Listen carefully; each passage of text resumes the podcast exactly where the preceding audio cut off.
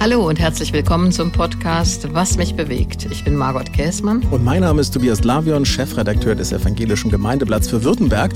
Und diese Podcast-Ausgabe von Was mich bewegt ist wirklich eine ganz besondere, denn nach 46 Folgen und fast zwei Jahren ist diese 47. Episode die letzte unseres so beliebten Podcasts Was mich bewegt. Und das hat was mit deinem demnächst anstehenden runden Geburtstag, dem 65. zu tun und deiner Entscheidung, dass du die 65 zum Anlass nehmen willst, zukünftig mehr Zeit für dich und dein Privates haben zu wollen. Margot, erzähl uns mehr. Ja, also ein bisschen traurig bin ich ehrlich gesagt auch, Tobias, weil das hat mir immer Spaß gemacht, mit dir ja im wahrsten Sinne des Wortes über Gott und die Welt zu plaudern. Und wir haben ja auch viele schöne Rückmeldungen bekommen, dass Menschen gesagt haben, ach, das hat mich interessiert oder das hat mich angeregt bei bestimmten Themen und Gedanken. Aber ich habe gedacht, man muss ja auch mal einen Punkt setzen. Weißt du, Podcasts können ja jetzt auch nicht in die Ewigkeit gehen oder Jahrzehnte laufen und über vieles haben wir gesprochen. Und deshalb finde ich gut auch zu sagen, es ist wunderschön, es macht großen Spaß, aber gerade wenn es schön ist, soll man auch aufhören. Und der 65. ist für mich so ein Punkt. Ich bin mit 60 in den Ruhestand gegangen. Ich habe damals gesagt, ich kann mir die Abschläge vom Pensions, äh, von der Pensionszahlung erlauben, weil ich ja auch noch vieles andere nebenbei mache und auch unabhängig bin. Aber dann habe ich doch die letzten fünf Jahre so viel gemacht. Ja, ich hatte letztes Jahr allein 25 Gottesdienste. Also ich war jeden zweiten Sonntag irgendwo in der Republik unterwegs. Das heißt ja auch immer, du fährst Samstag los, kommst Sonntagabend zurück. Dann habe ich Bücher geschrieben, Lesungen gemacht, Vorträge gehalten, mich engagiert in der Friedensbewegung und so weiter. Und ich habe gedacht, ich muss jetzt langsam wirklich mal anfangen, Ruhestand einzuüben. Also ich kann ja ab und zu noch eine Predigt halten oder einen Vortrag oder eine Lesung, aber ich möchte diese Zeit, ja, Zeit haben. Mehr Zeit für dich, das ähm, finde ich toll, dass, dass, du, dass du sagst, aber manch einer kriegt jetzt richtig Angst und denkt, Mensch, Margot, Käsmann, keine, keine Talkshows mehr, keine Kolumne, kein Podcast, keine Bücher mehr. W wirst du gar nichts mehr machen? Nein, das werde ich nicht. Gar nichts mehr machen nicht. Aber ich möchte raus aus so einer Pflicht, die dann auch zum Druck wirst. Du musst liefern, du musst abgeben, du musst pünktlich sein, du musst kommen, du musst die Fahrkarte buchen, du musst hinfahren, den Vortrag fertig kriegen. Uff, das ist manchmal ja auch ein großer Druck. Und ich habe gemerkt, dass ich nur, wenn ich auf Usedom bin, dann wirklich so abbremse, dass ich ganz in Ruhe da sitze und ein Buch lese. Und ich finde, das ist auch Lebensqualität, einfach zu sagen, ich habe jetzt Zeit, ich lese ein Buch oder ich habe überhaupt nichts vor heute. Also so ein Morgen, ich habe das zwei, dreimal jetzt gehabt erst und dann denkst du so, ich habe heute nichts, gar nichts, nothing.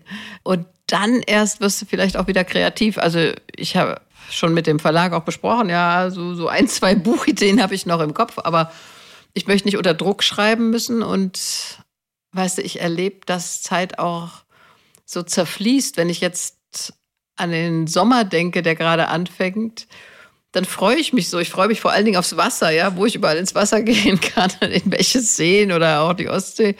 Das ist für mich so was Großartiges. Und dann weiß ich, wie schnell der Sommer vorbei sein wird. Ich habe hier so eine Kastanie. Also ich will jetzt nicht äh, gefühlig werden, aber die geht jetzt gerade auf, fängt an gigantisch zu blühen. Und ich denke, ja, und wenn die erste Kastanie fällt, dann ist der Sommer wieder vorbei. Also wenn du alt wirst, dann kommt mir schon der Psalm 90 in den Sinn. Es ist, als flögen wir davon. Absolut. Und ich meine, wenn du schon im Psalm 90 zitierst, Vers 12, äh, sagt es einem äh, ja dann auch, äh, also dass, dass ja, wir lernen sollen, dass wir sterben müssen, ne? auf dass wir mhm. klug werden an der Stelle. Und ja, die Zeit wird mit zunehmendem Alter, also ich werde ja jetzt erst 54, aber selbst ich. Ist ja noch ein Jungspund. Ja, ja, wir wollen jetzt nicht über die Zipperlein reden, aber, aber selbst da merkt man natürlich, dass Zeit immer wertvoller wird und wir haben uns ja auch im Vorhinein schon drüber unterhalten. Also äh, wir haben nicht fünf Minuten vor diesem Podcast gesagt, auch übrigens, das ist jetzt die letzte Folge, sondern wir haben uns ja vorher schon auch immer ähm, ein paar Mal darüber unterhalten und ja, ich finde einfach auch dieser Spruch, der alte, der gilt einfach. Man soll dann aufhören, wenn es am schönsten ist. Und das hat alles so viel Spaß gemacht und dann zu sagen, Mensch, es hat Spaß gemacht und es ist jetzt einfach auch schön, es nicht mehr machen zu müssen, einfach ein bisschen mehr Freiheit zu haben. Ja, das ist für mich auch ein Glücksgefühl, muss ich sagen, wenn ich auf mein Leben zurückblicke und was ich alles tun konnte, machen konnte, was alles schön war und Spaß gemacht hat, ähm, die Beziehungen, die menschlichen die Möglichkeiten auch, die ich gehabt habe, dann bin ich wirklich glücklich und dankbar. Und gleichzeitig finde ich auch richtig wenn ältere Menschen einen Schritt zurücktreten. Weißt du, ich habe auch Menschen vor Augen, die nicht aufhören können und da hinten scharren schon die Nachfolger mit den Hufen und sagen, Mensch, wir würden gerne übernehmen und der Firmenchef äh, lacht sich sozusagen ins Fäustchen und sagt, haha, lass die schön mal strampeln. Oder weißt du was, nehmen wir mal Queen Elizabeth, ja. Da habe ich immer gedacht, der arme Charles, ja, der ist jetzt schon über 70, bis er endlich König werden kann. Das war ewig Prinz. Und dem hat sie, wie ich gelesen habe, ins Gebetbuch geschrieben, dass er mit 80 aber aufhören soll. Also da dachte ich manchmal, ach komm, lass, lass den doch mal. Ja, du kannst doch auch noch vielleicht ein paar ganz schöne ruhige Jahre haben. Oder nehmen wir mal Papst Benedikt, mit dem ich ganz bestimmt nicht in allem einer Meinung war, aber da fand ich es sehr respektabel, dass der gesagt hat, ich ziehe mich zurück, ich habe die Kraft nicht mehr, jetzt soll ein jüngerer, kräftigerer Mann antreten. Ja, also sowohl für die Nachfolger ist das schön, aber natürlich doch auch für einen selber. Ich meine, warum bis zum letzten Abendzug einem so unnötigerweise äh, unter Druck setzen. Und sind wir mal ganz ehrlich, ja, also es gibt so viele ähm, ältere Herrschaften, die bis zuletzt irgendwie geglaubt haben, sie müssten ähm, in irgendeiner Form äh, die Welt mit, mit ihren geistigen Ergüssen äh, beglücken und man immer nur gedacht hat, Mensch, sei doch lieber ruhig, es wäre schöner, dich äh, anders in Erinnerung zu behalten. Ja, Sitaku ist es, wenn du geschwiegen hättest, wärst ja. du ein Philosoph geblieben. Und es gibt natürlich auch, das denke ich manchmal, wenn ich auf die Mächtigen dieser Welt blicke, ja, also in den USA werden ein über 80-Jähriger und ein fast 80-Jähriger als Präsidenten gegeneinander antreten. Da denke ich, du lieber Himmel ihr könnt doch gute Berater für die junge Generation sein, aber jetzt lass mal die 40-, 50-Jährigen äh, regieren oder nehmen wir mal Wladimir Putin, ja, der glaubt, er ist unersetzbar und äh, sieht immer mehr aus wie so eine wechselnde Gestalt aus Madame Tussauds Gruselkabinett äh, oder Erdogan. Kann er nicht mal sagen, es reicht, es soll mal ein jüngerer Mann übernehmen. Also ich finde, da gibt es auch so eine Altersstarrsinnigkeit, die gar nicht begreift, dass du ersetzbar bist. Jeder Mensch ist ersetzbar. Ja, jeder Mensch ist ersetzbar und ich würde auch sagen, die Wertigkeit eines Menschen ähm, macht sich doch nicht daran fest, äh, ob er jetzt irgendeinen besonderen Titel trägt. Also ich hoffe sehr, dass man ähm, das, was man an Liebe und Anerkennung ähm, für sich selber erfährt, dass man das doch hoffentlich auch an anderer Stelle noch erfahren kann. Also da ist dieses Zeit für sich haben, Zeit für die, die einem wirklich wichtig sind, doch auch eigentlich eine super Perspektive. Ja, und ich meine, das ist ja so Zeit mit Menschen, die du liebst, ähm, familiär oder auch in Freundschaften.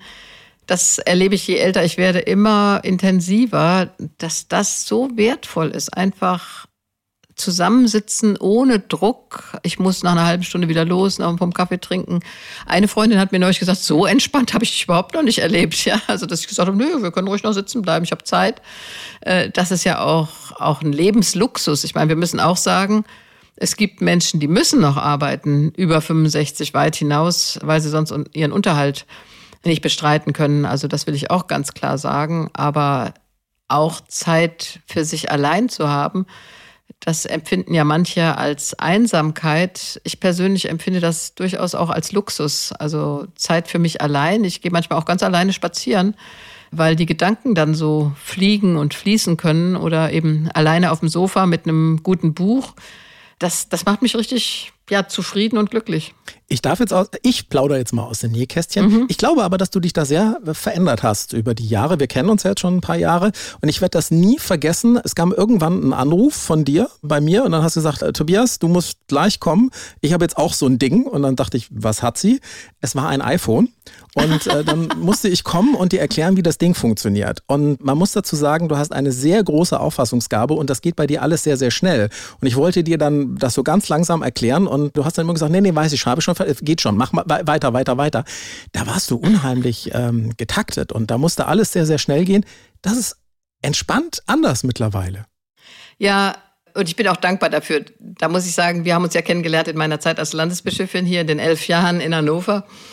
Und die elf Jahre waren das anstrengendste an Phase, was ich je im Leben hatte, weil einmal diese ganzen Anforderungen, die an eine Landesbischöfin gestellt werden. Du hast ja einfach eine Leitungsposition, ja, du bist Vorsitzender des Kollegs des Landeskirchenamtes, Vorsitzender des Bischofsrates, du bist eigenes Organ, musst der Synode Bericht erstatten, Vorsitzender des Senates, des Missionsausschusses, du musst ewige Akten abzeichnen, du hast etliche Außentermine, jeden Sonntag irgendwo äh, im Niedersachsen einen Gottesdienst. Dann hatte ich vier Schulkinder zu Hause ich habe so im Rückblick das Gefühl, das war fast atemlos. Ja, das mhm. musste zack, zack, zack durchgetaktet funktionieren. Und da hatte ich keine, aber wirklich gar keine Zeit für mich, außer zweimal in der Woche morgens äh, um 8 Uhr joggen. Das habe ich mir ausbedungen. Das hatte ich, das war meine Zeit. Aber das war es dann auch. Also sonst hatte ich keine Zeit für mich. Und äh, ich habe es hingekriegt, ja. Also ich würde sagen, ich habe es auch, sage ich jetzt mal ohne Eitelkeit, aber ich, ich denke schon, ich habe es gut hingekriegt als Landesbischöfin. Aber wenn Menschen das sehr, sehr lange machen, wie, nehmen wir jetzt mal Angela Merkel, die das ja über Jahrzehnte mhm. gemacht hat, bei mir waren es elf Jahre, dann siehst du ihnen die Erschöpfung erstens irgendwann total an, diese Erschöpfung. Und dann, glaube ich, bekommst du auch keine kreativen Ideen mehr. Und deshalb bin ich absolut Verfechterin einer Amtszeitbegrenzung. Ich finde sehr gut, dass in den USA ein Präsident nur zweimal hintereinander Präsident sein kann. Du siehst jetzt Barack Obama, ja, der tourt wie so ein Rockstar jetzt mhm. durch Europa. Ja, der sieht gut und entspannt aus. Äh, äh, der verdient, glaube ich, ganz ordentlich Geld mit seinen Reden, die er da hält. Ähm, aber der hat sein Leben zurück. Und ich glaube, das ist auch sehr, sehr, sehr wertvoll. Denn das Wertvollste, was wir haben, ist Zeit. Also das gilt fürs Älterwerden, als natürlich auch in, in dieser Rush-Hour des Lebens, die du ja gerade eben beschrieben hast. In beiden Fällen ist die Zeit so unendlich wertvoll. Und ich glaube, der Schlüssel ist, dass man selber für sich begreift, wie gehe ich denn mit der Zeit um. Klar, in, in dieser Rush-Hour, da geht das nicht anders, als dass man schnell getaktet versucht, die Zeit möglichst gut auszukosten. Aber das gilt natürlich auch für die Zeit jetzt, sie gut auszukosten und sie vielleicht auch für sich auszukosten. Ja, und weißt du, die biblische Weisheit, die hat mich ja immer begleitet, weil biblische Texte immer Teil meines persönlichen, aber auch meines beruflichen Lebens waren. Ähm, der Prediger, das ist ja nun wirklich weltberühmt, alles hat seine Zeit, eben geboren werden hat seine Zeit, sterben hat seine Zeit, lachen hat seine Zeit, weinen hat seine Zeit. Und da würde ich auch sagen, die Rush-Hour des Lebens hat ihre Zeit, aber dann auch die Zeit für dich und langsam zur Ruhe kommen, gelassener werden, hat auch seine Zeit. Und das ist wichtig. Ich denke, dass auch die Älteren im Land das mit ausstrahlen können für eine Gesellschaft, weißt du, dass eine Gesellschaft nicht nur in dieser Hektik schnell, schnell, schnell, schnell und du musst zack, zack, Smartphone, E-Mails, Insta, noch schnell bei Insta posten heißt es dann, ja. Oh, also ich möchte nicht mich hetzen lassen durch diese sogenannten sozialen Medien. Deshalb bin ich auch bei nix, also nicht bei Facebook, nicht bei Instagram, nicht bei was weiß ich was noch, alles, was es noch gibt, Twitter oder so, weil ich gesagt habe, das ist für mich echt Zeitverschwendung. Trotzdem, ähm, auch gerade wenn man sagt, man möchte Zeit, mehr Zeit für sich haben und diese Zeit gut einsetzen, das muss man ja auch irgendwie äh, für sich organisieren. Also du hast vorhin aus deiner Bischöfinnenzeit erzählt, da war alles getaktet, da musste alles sehr genau organisiert sein. Organisierst du deine Zeit jetzt für dich auch irgendwie schon im Kopf? Also wie wirst du es angehen, mehr Zeit für dich haben zu können? Na, ich sag mal, ähm, ich habe natürlich weiterhin einen Kalender, ja, so ist es ja nicht. Und ähm, ich möchte definitiv Zeit mit meinen Enkelkindern verbringen. Also ich habe einen festen, ich bin einmal im Monat drei Tage bei meinen drei Enkeltöchtern in der Nähe von Mainz, also in Rheinland-Pfalz. Und wenn ich in Hannover bin, dann trage ich Nachmittage ein, die ich mit den Enkelsöhnen hier verbringe, was ich auch wirklich wichtig finde. Das ist kostbare Zeit. Aber ich möchte auf jeden Fall mehr Zeit mit Andreas, meinem Partner, gemeinsam auf Usedom haben, weil ich den Eindruck habe, das ist so ein Ort, wo ich wirklich bei mir bin so ganz. Ja, also in Hannover habe ich immer das Gefühl, ich kann die Freundin noch besuchen, das noch machen, hierhin noch gehen, die Veranstaltung wahrnehmen. Auf Usedom ist es so, dass ich manchmal sage, was haben wir denn heute eigentlich für einen Wochentag? Und ich finde, das ist Lebensqualität, wenn mhm. du das fragen kannst. Jetzt gibt es natürlich viele Menschen, also ne, mit 65, da kann man wirklich wohlgemutes dann auch in die Pension dann gehen. Es gibt ja viele, die sagen, ja, also ich hätte auch gern ein bisschen mehr Zeit für mich. Also ich zum Beispiel muss ja noch 13 Jahre in die Rentenkasse einzahlen. Und trotzdem glaube ich, kann man vorher auch schon damit anfangen, mehr Zeit für sich zu haben. Und ähm, wie stellt denn das Frau oder Mann am besten an? Als ich Landesbischöfin war, ja, da hatten wir, ich glaube, ich weiß gar nicht wie viele, gut 2000 Pastorinnen und Pastoren und manchmal kamen die dann ja auch zum Gespräch zu ihrer Bischöfin. Und da habe ich immer wieder versucht zu sagen, suchen Sie sich eine Sache für sich, die nichts mit dem Beruf und der Familie zu tun hat. Es ist mir egal, ob Sie Briefmarken sammeln, im Tischtennisverein sind, beim Kanu-Club oder was weiß ich, Sterne da im Himmel angucken. Aber eine Sache für dich, die nur für dich ist, das kann einmal die Woche sein, vielleicht ist es auch einmal im Monat. Aber das würde ich jedem berufstätigen Menschen, auch den in der Rush Hour, raten. Sieh zu, dass es auch eine Zeit gibt, bei der es nur um dich, dein Interesse an irgendetwas geht. Wenn das nicht einmal die Woche geht, dann geht es vielleicht einmal im Monat, wenn es nur eine Stunde ist. Vielleicht kannst du es irgendwann erweitern, auch bei Ehepaaren, auch bei Menschen mit Kindern. Diese Zeit für mich, Quality Time, sagt man ja heute auch, die finde ich wichtig. Und wenn du dann sagst, und das ist das Tischtennisturnier, an dem ich teilnehme, nur ich, da geht es nur um meinen mein Spaß da dran. Ich glaube, das tut jedem Menschen gut. Oder du sagst, ich brauche, das war bei mir so, weißt du, als ich Zwillinge gekriegt habe, damals habe ich gesagt, ich muss irgendwie auch eine Zeit für mich haben. Da habe ich angefangen zu joggen weil das war eine, da wollte keiner mit. Ja. Und das ist jetzt 37 Jahre her, ich jogge heute immer noch und das habe ich immer so empfunden. Für mich war es das Joggen. Also für jeden ist es was anderes, aber das war eine Zeit, da ging es nur um mich. Manchmal habe ich sicher einen Predigtext meditiert oder über einen Konflikt nachgedacht, aber sich sowas zu schaffen, so eine Insel, so eine kleine Oase, das finde ich wichtig. Ja, absolut. Ich mache das auch so. Bei mir ist es die Tea Time, also Tobias Zeit.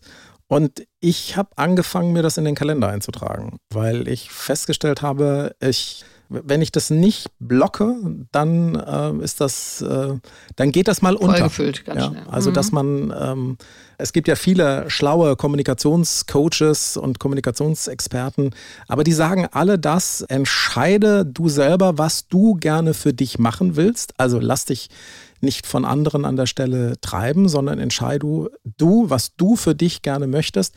Aber dann vor allem mach dir auch einen Plan, weil im Zweifel äh, wird, äh, wird der Alltag dich sonst äh, überrollen. Aber ich glaube, das ist, das ist wirklich was Gutes, wenn man sich das einfach auch gut vornehmen kann. Ja. Ja, und manchmal ist es ja auch so, dass du die Zeit brauchst und musst sie rechtfertigen.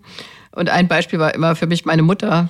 Für die war das der Gottesdienst tatsächlich. Also, weil Gottesdienst, also wenn die Leute Entschleunigung suchen, dann sage ich immer, also kannst du jeden Sonntag um 10 Uhr in ganz Deutschland kostenfrei finden. Entschleunigung. Und für meine Mutter war das so, das, haben alle respektiert, dass sie als Geschäftsfrau mit Tankstelle, die natürlich sonntags auch geöffnet war, dass sie zum Gottesdienst ging. Und sie hat immer gesagt, das war ihre Stunde in der Woche, wo sie ganz für sich in diesem Gottesdienst Kraft gesammelt hat und auch, glaube ich, schon glücklich dann auch war, zu singen, zu beten. Das war ihr ungeheuer wichtig. Also wenn jemand was sucht, Gottesdienst kann auch so ein Ort sein. Das ist natürlich ein sehr guter Tipp, wahrscheinlich auch hoch akzeptiert, wenn man sagt, nee, ich gehe in den Gottesdienst. Ja. Trotzdem ist es für viele so, dass die manchmal ein schlechtes Gewissen haben, äh, wenn sie sich Zeit für sich Mhm. nehmen. Also ich bin mal ganz ehrlich, also bei mir im Kalender steht Tea Time drin. Aber wenn jetzt dann einer anruft und sagt, Mensch, Tobias, kannst du da kommen, kannst du, was weiß ich, eine Moderation, Vortrag oder sonst was machen, dann sage ich dann schon so, nee, tut mir leid, ich habe da einen anderen Termin. Aber ich würde nicht sagen, nee, äh, ich habe da die Tobias-Zeit drin stehen, deswegen mache ich das jetzt nicht. Man hat dann schon immer so ein bisschen schlechtes Gewissen. Ja, das ist interessant, dass die Akzeptanz dann so schwer zu holen ist. Und ich denke, bei meiner Mutter war es dann, also der Gottesdienst, das war akzeptiert, ja, also dass sie das als ihre Zeit hat und dass dann manche auch flunkern und irgendwelche Ausflüchte versuchen. Ich finde aber gerade das, das muss ich mal sagen, dass die jüngere Generation, also du bist jetzt nochmal elf Jahre jünger als ich, aber die noch jüngere, sage ich mal so, sagen wir mal die 30-Jährigen, da erlebe ich, dass die fast ein anderes Verhältnis dazu haben als jetzt meine Generation, die Babyboomer, ja, wo es immer um Leistung ging. Du musstest was leisten, weil immer überall zu viele waren. Und wenn du es nicht geschafft hast, dann kamen 15 andere, die dich überholt haben. Ich habe den Eindruck, dass bei den Jüngeren diese Akzeptanz mehr wächst für private Zeit, für Leben und diese Work-Life-Balance, wie es immer so schön heißt. Ja, und ich glaube, dass das richtig gut ist, dass diese Werte neu entdeckt werden und äh, dass man im Grunde schon, bevor man alt und grau wird und dann plötzlich, warum auch immer, weil Krankheit einen übermannt oder Menschen, die einem wichtig sind, um einen herum, plötzlich nicht mehr da sind und man sagt, um Gottes Willen, wo ist denn nur die ganze Zeit hingeflogen? Warum habe ich meine Zeit nicht besser genutzt? Dass man da vielleicht schon ein Stückchen früher schlau wird und früher sich überlegt, was will ich eigentlich mit meiner Zeit anfangen? Ja, und vor allen Dingen ein Bewusstsein dafür, wie schnell sie vergeht. Ja, wenn du jung bist, dann hast du ja immer das Gefühl, du hast noch ewig Zeit. Du wirst wahrscheinlich 90 Jahre, wie mein Onkel Klaus oder sowas. Aber ein Kollege, der schrieb mir jetzt, er geht jetzt im Sommer in Ruhestand und er weiß gar nicht, wo die Jahre geblieben sind. Ja, sie sind ihm verflogen. Und da denke ich, das ist schon gut, frühzeitig zu wissen, ich habe nur diese Zeit jetzt und die kommt nicht wieder, die ich heute habe. Ich kann nicht immer auf irgendwas morgen hinleben und das wissen wir ja auch bei vielen Menschen, die in Ruhestand gehen. Die schaffen, schaffen, schaffen, schaffen, schaffen auf hohem Level. Und dann sagen sie, und wenn ich dann im Ruhestand bin, dann mache ich dies, dann mache ich das und dann drei Monate nach Ruhestand, das habe ich erlebt, Herzinfarkt und Ende. Und das ist natürlich entsetzlich traurig, wenn ich irgendwas immer verschoben habe. Also du kannst dein Leben nicht verschieben, du lebst dein Leben jetzt. Hm. Wobei, und da Hand aufs Herz, ist das eine Erkenntnis, die jetzt sozusagen für dich im etwas höheren Alter gereift ist oder war das etwas, war dir das präsent in, in dieser Rush-Hour mitten in deiner äh, Bischöfinnenzeit? War das da schon auch so präsent für dich? Ah, doch, präsent war mir, das muss ich sagen. Ich weiß, dass ich mal im Kirchenamt der EKD saß und ich habe mich immer so gesetzt bei Sitzungen, wenn es ein Fenster gab, dass ich aus dem Fenster gucken konnte, dass ich rausgucken konnte. Also ich wollte nie das Fenster im Rücken. Ich habe immer zugesehen, dass ich rausgucken kann, weil ich die Natur sehen wollte. Ich wollte eigentlich raus, ja. Und dass ich ja manchmal gedacht habe, da zieht meine Lebenszeit vorbei, während ich hier in gigantisch langen Sitzungen sitze, von denen ich weiß, dass sie die Welt nicht verändern werden, ja. Also dieses Bewusstsein von der, ja, von der kostbaren Zeit, das muss ich sagen, das hatte ich auch schon in der Rush-Hour des Lebens. Mhm. Konntest du da was, also du hast von den Babyboomern und von dieser Zeit, ne, wo ähm, man hat sich ja da förmlich überboten, ne? Aha, ich habe noch ein bisschen länger gearbeitet und was weiß ich und so und äh, war ja alles auch gut. Man, vieles hat ja mit einem selber dann auch zu tun gehabt, aber äh, hast du damals schon das Gefühl gehabt, man kann dagegen angehen, man kann da was im Denken auch der anderen verändern? Nein, das ist schwer in der Zeit. Das möchte ich jetzt auch nicht so tun, als, als wäre das so gewesen. Aber ich weiß, dass eine meiner Schwestern mal zu mir gesagt hat, sie findet das unfassbar, dass ich mich an einem Sonntagabend dann tatsächlich hinsetze und Tatort gucke. Das, sie, das könnte sie sich überhaupt nicht vorstellen. Und da habe ich gesagt, doch, da freue ich mich schon die ganze Woche drauf. Ich komme ja nie zum Fernseh gucken, da kommst du nicht in so einem getakteten Leben. Und habe ich mal gesagt, das, das gönne ich mir. Das gönne ich mir richtig. Ich setze mich am Sonntagabend hin und gucke, ja, ein Tatort, ob er gut ist oder ob er schlecht ist. Das mache ich bis heute übrigens, weil das so ein Ritual war. Mhm. Ja, und später, als die Kinder ein bisschen älter wurden, durften sie dann mitgucken. Also ich denke, das, das kann man jedem nur wünschen, dann auch mal loszulassen und sagen, ist egal, wie ich, welche 15 Aktenordner doch auf meinem Schreibtisch liegen. Ja, dass wenn ich heute bis halb eins in der Nacht da sitze, wird es das nicht verbessern. Und diese ganzen Nachtsitzungen, das wissen wir ja auch, die machen die Politik auch nicht besser. Ich sage nur Osterruhe. Ja, mhm. Da wird dann irgendwas nachts beschlossen. Müssen wir uns alle wieder entschuldigen, ja. Was sich alle wieder entschuldigen müssen, weil es überhaupt nicht geht. Jetzt wollen wir noch mal ein bisschen über dieses, diese neue Zeit, die neue Zeitrechnung für dich jetzt auch noch mal genauer einsteigen. Ab dem 65. willst du mehr Zeit für dich selber haben. Wenn du jetzt so die Augen mal schließt und einfach sagst, so, also, ne, also 3. Juni, Geburtstag und danach beginnt diese neue Zeitrechnung, wo für dich dann nochmal was anders sein soll. Ähm, wie wird denn dann so ein idealer Zeit für mich Tag in deiner Fantasie zukünftig aussehen? Du wirst wahrscheinlich ja nicht einen Tatort nach dem anderen gucken, aber wie, wie wird so ein Tag aussehen? Wann wirst du aufstehen? Was wirst du machen? Also ich werde aufstehen, wenn ich wach werde. Das finde ich zum Beispiel toll. Das finde ich einen großen Luxus. Also ich bin, ich glaube, fast mein ganzes Leben um Viertel vor sechs aufgestanden. Aber ich würde aufstehen, wenn ich wach werde. Das finde ich ein ganz tolles Lebensgefühl, sich das leisten zu können. Dann würde ich gemächlich meine Joggingklamotten anziehen und eine, eine Runde drehen. Und wenn es irgendwo ein Wasser geht, gibt, einen See oder eine Ostsee, dann würde ich reinspringen.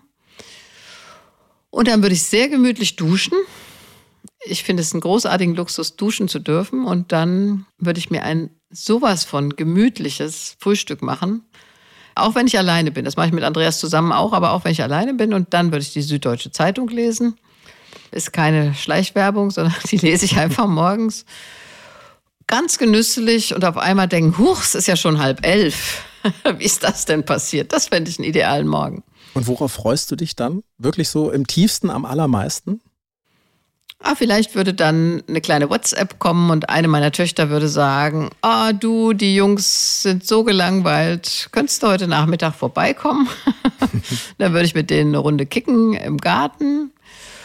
Und dann würde einer meiner Schwiegersöhne sagen, weißt du was, wir grillen heute Abend. Habt ihr Lust zu kommen? Und dann würde ich sagen, oh, sehr gerne, weil ich grille selber überhaupt nicht, aber ich finde es toll, eingeladen zu werden. Und dann hätten wir einen gemütlichen, ja, späten Nachmittag, frühen Abend, weil die Kinder ja früh ins Bett müssen im Garten. Und dann würde ich noch, ja, wenn es einen Tatort gibt, einen Tatort gucken und schlafen gehen. Das wäre doch ein schöner Tag. Oder nee, ich würde mich natürlich noch irgendwo hinsetzen und ein Buch lesen. Also ich habe hier Stapel an Büchern, die ich noch lesen will. Das klingt sehr schön sehr entspannt. Noch einen Tipp, was wirst du tun, um nicht, ich nenne es jetzt mal, rückfällig zu werden, also sich doch irgendwann irgendwo wieder von anderen vereinnahmen zu lassen und wieder in eine Taktung reinzukommen, wo viele andere einem nicht die Zeit stehlen, aber vorgeben?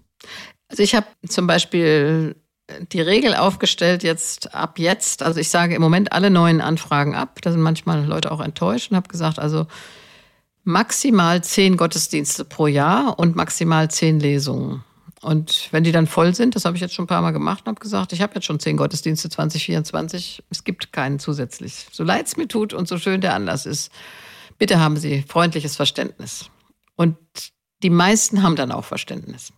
Also zehn Gottesdienste, zehn Lesungen und vielleicht fünf Vorträge. So ein Limit zu setzen und sagen, das ist es. Und darüber hinaus nicht. Und damit geht es ja auch richtig gut. Ja, geht es mir richtig gut. Und ich meine, ich will ja nicht nichts machen aber einfach das, worauf du Lust hast und eben an der Stelle nicht getrieben zu sein. Ich, ich gucke mal auf die Zeit, ne? unser Thema ist heute Zeit und man merkt, wie die Zeit einfach so schnell dahin rinnt, denn auch unsere 30 Minuten für diese jetzt ja dann wirklich letzte Episode unseres Podcasts, was mich bewegt, nähert sich unbarmherzig und zielsicher dem Ende entgegen. Wobei das Schöne bei diesem Podcast ist, jetzt, ich habe ja fürs Privatradio so lange gearbeitet, ne? Ähm, es kommt der Werbeblock. Das Schöne eines solchen Podcasts ist, das kann man sich ja jetzt auch noch im Nachhinein weiter anhören. Also wenn einer irgendwie ganz dolle dich und deine Stimme vermisst und die vielen schönen Themen, die wir gemacht haben, man kann das ja alles nochmal nachhören. Also, was weiß ich, vom Querdenker bis hin, was weiß ich. Blumen, die Blumen waren die schön. Blumen, der Anarchismus. Gibt es noch irgendwas an, das du ganz besonders gerne denkst? Ja, ich muss wirklich lachen über die Blumensendung, die habe ich immer noch ganz toll in, Erinnerung, weil, weil du wirklich keinen Schimmer von Blumen hast. Ja. Nein, absolut nicht. Also mir ist noch sehr im Gedächtnis geblieben äh, unsere Film. Äh, ah ja, schön. Doch, das hat auch Spaß gemacht, Tobias, das muss ich sagen. Ja, ja, und, und deine große Abneigung zu James Bond fand ich sehr interessant, ja. Aber dann möchte ich jetzt auch mal sagen, liebe Hörerinnen und Hörer, ich danke auch Tobias Glavion und Drömer Knauer, die diesen Podcast möglich gemacht haben. Mir war es ein Vergnügen. Und wie Tobias gesagt hat, ja, wenn es am schönsten ist, soll man aufhören. Genau, und dann sagen wir aber nochmal Danke, sage ich auch. Danke für wirklich 47 tolle Gespräche zu tollen Themen mit ungewöhnlichen Wendungen, was wir noch alles voneinander erfahren haben. genau, das hat ja. ganz, ganz, ganz viel Spaß gemacht und Dank geht natürlich auch wirklich an das tolle Team im Hintergrund dieses Podcasts, an die Jenny Heschel, an die Sabine Reichelt vom Argon Verlag, die den Podcast so toll technisch immer wieder begleitet haben. Zwei echte Schätze. Danke also und Grüße nach Berlin. Danke auch an Stefan Wiesner und seinem Team vom Bene Verlag für die kreative Begleitung im Backoffice. Dankeschön übrigens auch an deinen Andreas, deinen Lebenspartner, für die vielen, vielen schönen Geschichten, äh, die er mitgeliefert hat und die du erzählt hast. Deine Töchter, die ja sogar einmal, Lea war ja auch nochmal ja, äh, mit dabei. dabei. Also mhm. das, das war echt klasse. Und wenn wir schon beim Dankeschön sagen sind, sage ich auf jeden Fall auch nochmal Danke ähm, an mein Redaktionsteam vom Evangelischen Gemeindeblatt für Württemberg für den vielen kreativen Input. Die haben mich auch dann oftmals gemaßregelt und haben gesagt, warum hast du Frau Käsmann nicht dieses oder jenes gefragt? Habe ich mir dann ordentlich hinter die Ohren geschrieben und habe dann das nächste Mal ganz kritisch nachgefragt. Also Dankeschön an alle Redaktionen aus dem Medienhaus und vor allem ein herzliches Dankeschön natürlich an die Hörerinnen und Hörer, ne, die das Ganze jetzt hier über die zwei Jahre abonniert haben, angehört haben, Kommentare geschrieben haben. Das Beste. Ja, das möchte ich auch, das möchte ich auch nochmal sagen. Ich danke natürlich auch deiner Frau Birte, die wacker alle meine Filmvorschläge mitgeguckt hat, beispielsweise und manches Mal auch gelacht hat. Das weiß ich. Und ich möchte den Hörerinnen und Hörern auch danken, ja, für so manche E-Mail, nachdenkliche, wertschätzende, kritische weil das ist ja toll, dass in diesem Medium auch Resonanz möglich ist. Absolut. Das ist wirklich das beste Podcast-Publikum der Welt, was wir da hatten, weil da kamen wirklich kritische Nachfragen. Ähm, es kamen auch wirklich schöne, liebenswerte Bestätigungen und äh, also es war einfach sehr, sehr schön. Das werde ich auch ein Stückchen vermissen, aber wer weiß, vielleicht hört man sich an anderer Stelle mal wieder.